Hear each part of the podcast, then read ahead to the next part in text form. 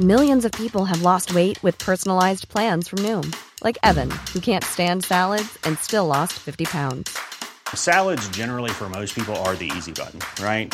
For me, that wasn't an option. I never really was a salad guy. That's just not who I am. But Noom worked for me.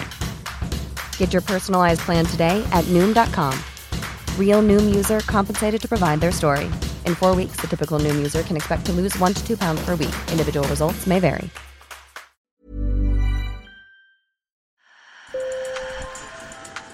Bonjour. Hello. Hola. Marhaba bikoum. Sur le fil, Le podcast d'actu de l'AFP. des nouvelles choisies pour vous sur notre fil info. Sur le fil est en mode été, alors nous rediffusons certains de nos épisodes préférés. Bonne écoute. Sur le fil. Aujourd'hui, on vous emmène près de la place de la Bastille à Paris, où un atelier un peu particulier accueille des immigrés artisans de tous horizons. L'association La Fabrique Nomade accompagne ces créateurs qui peinent à s'insérer professionnellement en France, leur pays d'accueil. Pourtant, les compétences ne manquent pas. J'observe régulièrement l'équilibre hein, du- ce que tu relimes pour être bien rond. Celui que vous entendez, c'est Nicolas Tapou, joaillier de la prestigieuse maison Chaumet. Régulièrement, il vient dans l'atelier de la fabrique Nomade à Paris pour prodiguer ses conseils aux immigrés artisans d'art auxquels l'association vient en aide. Joaillier, couturier, brodeuse, céramiste, la fabrique accompagne une douzaine de ces professionnels en provenance du monde entier et dont les compétences ne sont pas toujours reconnues en Europe. L'objectif, favoriser leur insertion professionnelle en les formant aux techniques artisanales du vieux continent Parmi eux, autour des établis en bois, il y a Emanta Kuragamaj, un Sri Lankais de 50 ans, joaillier de profession. Arrivé en France en 2016, il balade ses mains sur une petite plaque de cuivre, l'un des éléments de la future broche sur laquelle il travaille.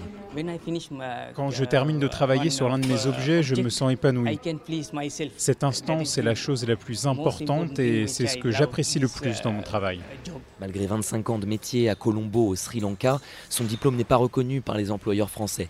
Ajoutez à cela la barrière de la langue, et Manta se rabat alors sur un métier alimentaire, trois ans en tant que pizzaiolo, avant d'enfin revenir à ses premiers amours. Pour son formateur, Nicolas Tapou, intégrer ses artisans, c'est l'opportunité d'un enrichissement mutuel. Eux m'apportent aussi euh, leurs techniques. Chaque pays aussi peut avoir des techniques euh, bien spécifiques euh, qui sont super intéressantes. En 5 ans, l'association affiche un taux d'insertion professionnelle de 76%, dont plus de la moitié dans les métiers d'art.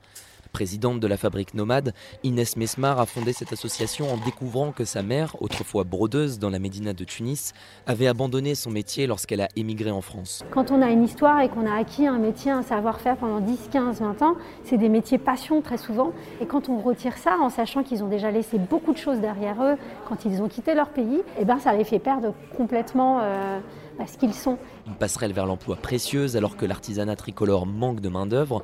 Un rapport parlementaire rendu en septembre soulignait l'ampleur des progrès à réaliser pour favoriser l'insertion professionnelle des demandeurs d'asile et des réfugiés. Merci Thomas Gropalo pour ce récit. Sur le fil revient demain, bonne journée.